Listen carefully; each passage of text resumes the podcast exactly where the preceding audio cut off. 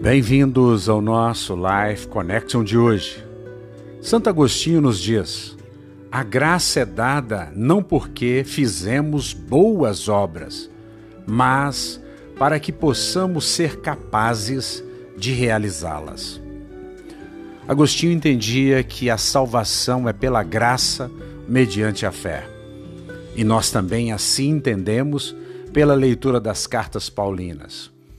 E em 2 Coríntios, capítulo 9, versículo 8, nós temos a expressão: Deus é poderoso para fazer que lhe seja acrescentada toda a graça, para que em todas as coisas, em todo o tempo, tendo tudo o que é necessário, vocês transbordem em toda boa obra.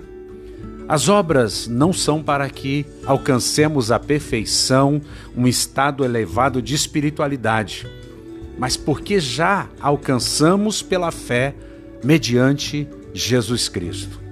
Quando assim entendemos, nós então vivemos a maravilhosa graça de Deus, que é favor imerecido, mas que nos capacita a realizarmos boas obras.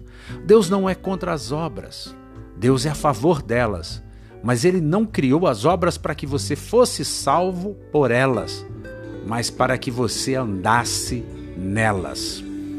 Calbart nos diz: a graça deve encontrar expressão na vida, do contrário, não é graça, é coreografia, digo eu, porque nós entendemos que a leitura da Bíblia nos mostra um Deus gracioso, um Deus que te abençoa por causa da sua riqueza e glória alcançada na morte expiatória de Jesus naquela cruz.